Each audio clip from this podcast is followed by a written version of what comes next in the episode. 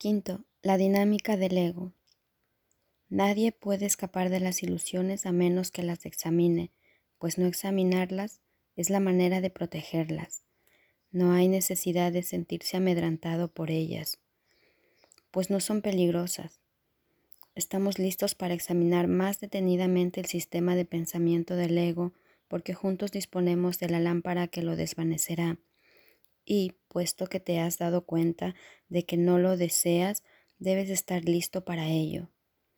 Mantengámonos muy calmados al hacer esto, pues lo único que estamos haciendo es buscando honestamente la verdad. La dinámica del ego será nuestra lección por algún tiempo, pues debemos primero examinarla para poder así ver más allá de ella, ya que le has otorgado realidad. Juntos desvaneceremos calmadamente este error y después miraremos más allá de él hacia la verdad. ¿Qué es la curación sino el acto de despejar todo lo que obstaculiza el conocimiento? ¿Y de qué otra manera puede uno disipar las ilusiones excepto examinándolas directamente sin protegerlas? No tengas miedo, por lo tanto, pues lo que estarás viendo es la fuente del miedo y estás comenzando a darte cuenta de que el miedo no es real te das cuenta también de que sus efectos se pueden desvanecer solo con que niegues su realidad. El siguiente paso es, obviamente, reconocer que lo que no tiene efectos no existe. Ninguna ley opera en el vacío y lo que no lleva a ninguna parte no ha ocurrido. Si la realidad se reconoce por su extensión, lo que no conduce a ninguna parte no puede ser real. No tengas miedo de mirar al miedo, pues no puede ser visto. La claridad por definición desvanece la confusión y cuando se mira a la oscuridad a través de la luz, ésta no puede por menos que disiparla. Comencemos esta lección acerca de la dinámica del ego, dándonos cuenta de que la expresión en sí no significa nada.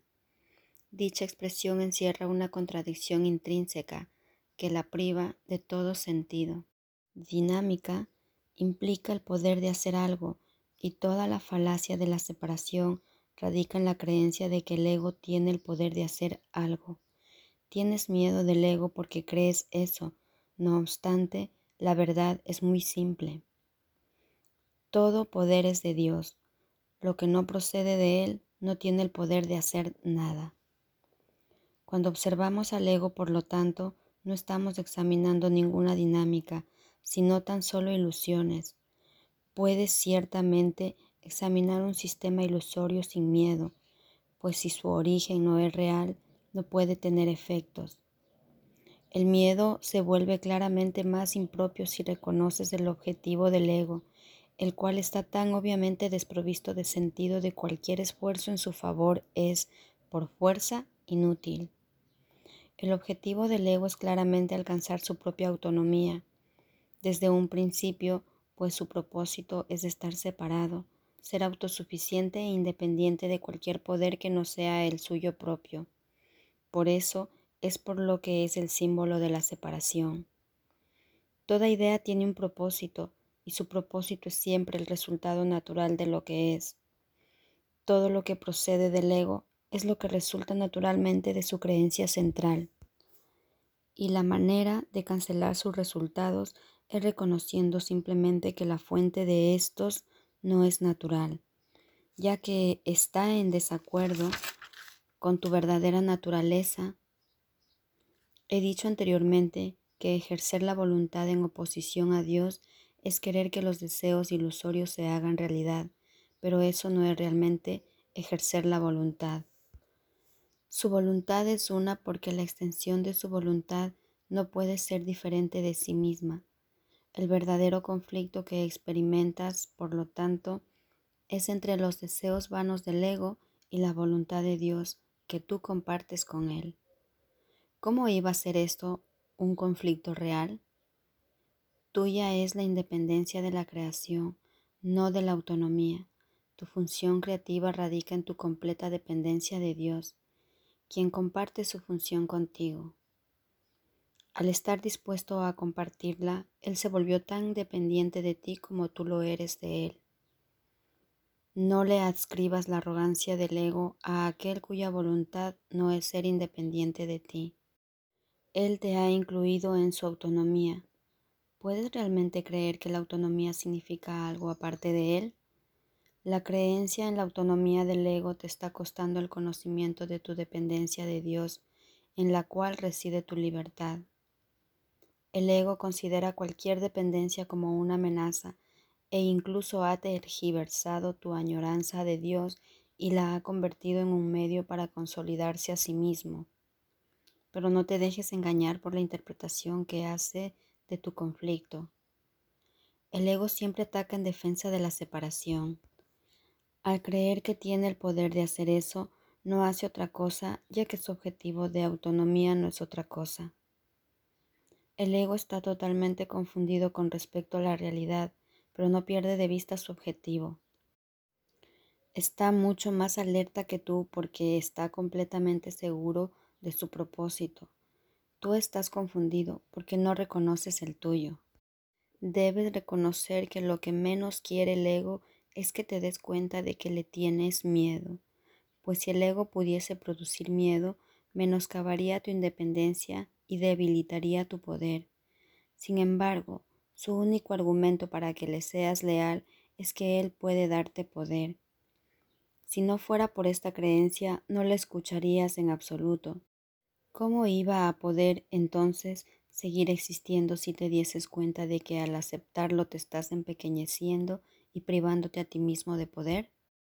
El ego puede permitirte, y de hecho lo hace, que te consideres altanero, incrédulo, frívolo, distante, superficial, insensible, despegado e incluso desesperado, pero no permite que te des cuenta de que realmente tienes miedo. Minimizar el miedo, pero no deshacerlo, es el empeño constante del ego y es una capacidad para la cual demuestra ciertamente gran ingenio. ¿Cómo iba a poder predicar separación a menos que le reforzase con miedo? ¿Y seguirías escuchándole si reconocieses que eso es lo que está haciendo? La más seria amenaza para el ego es, pues, que te des cuenta de que cualquier cosa que parezca separarte de Dios es únicamente miedo, sea cual sea la forma en que se manifieste e independientemente de cómo el ego desee que lo experimentes. Su sueño de autonomía se estremece hasta su raíz cuando cobras conciencia de esto, pues si bien puedes tolerar una falsa idea de independencia, no aceptarías el costo en medio que ello supone una vez que lo reconocieses. Pero ese es su costo y el ego no puede reducirlo. Si pasas por alto el amor, estás pasándote por alto a ti mismo, y no podrás sino tener miedo de la irrealidad porque te habrás negado a ti mismo. Al creer que tu ataque contra la verdad ha tenido éxito, creerás que el ataque tiene poder. Dicho llanamente, pues te has vuelto temeroso de ti mismo, y nadie quiere encontrar lo que cree que le destruiría. Si se pudiese lograr el objetivo de autonomía del ego, el propósito de Dios podría ser truncado, y eso es imposible.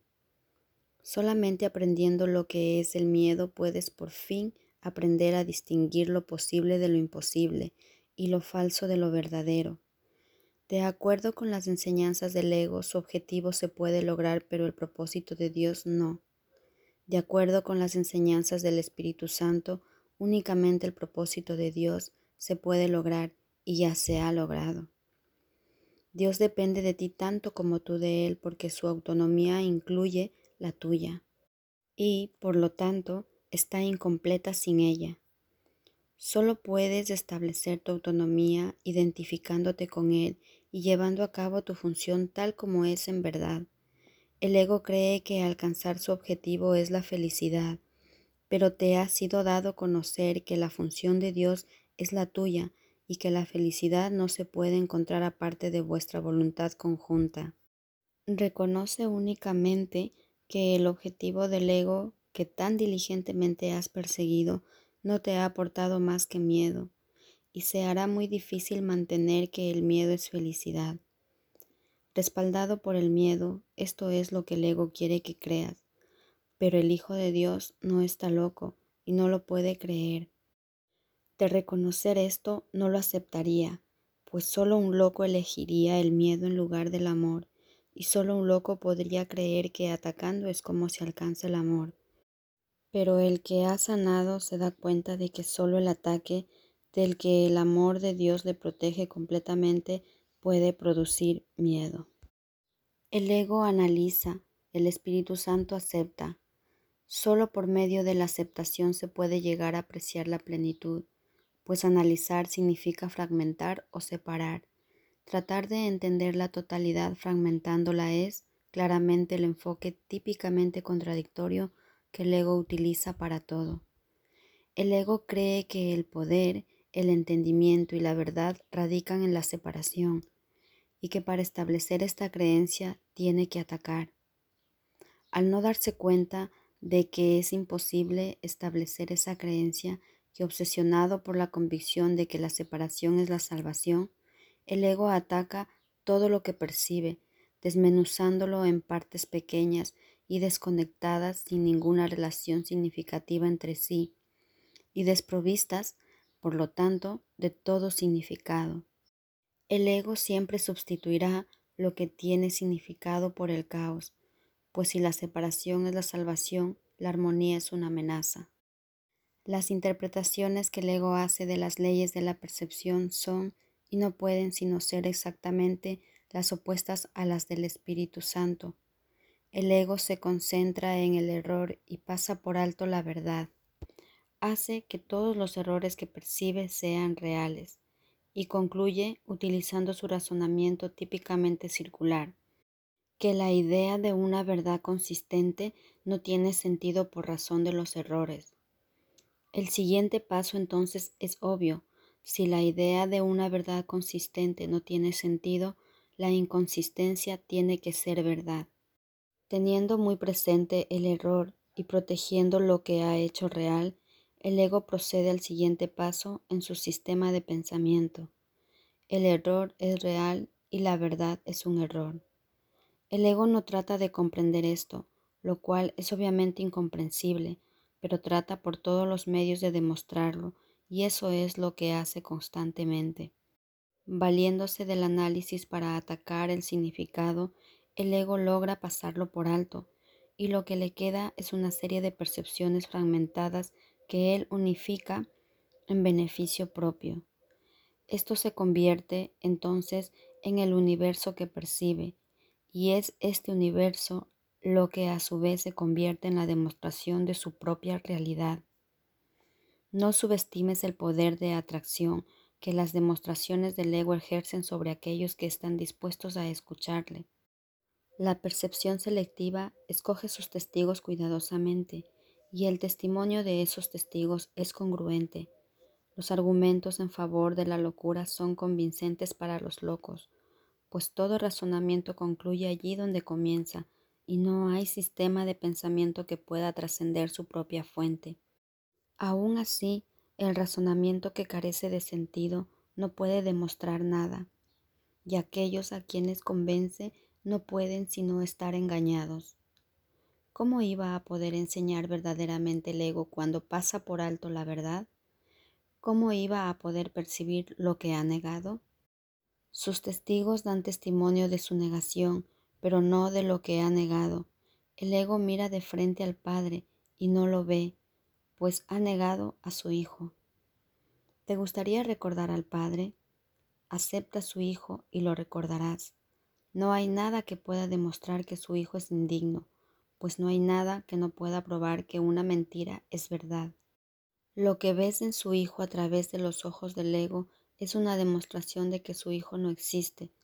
Sin embargo, donde quiera que el hijo esté, allí tiene que estar el Padre.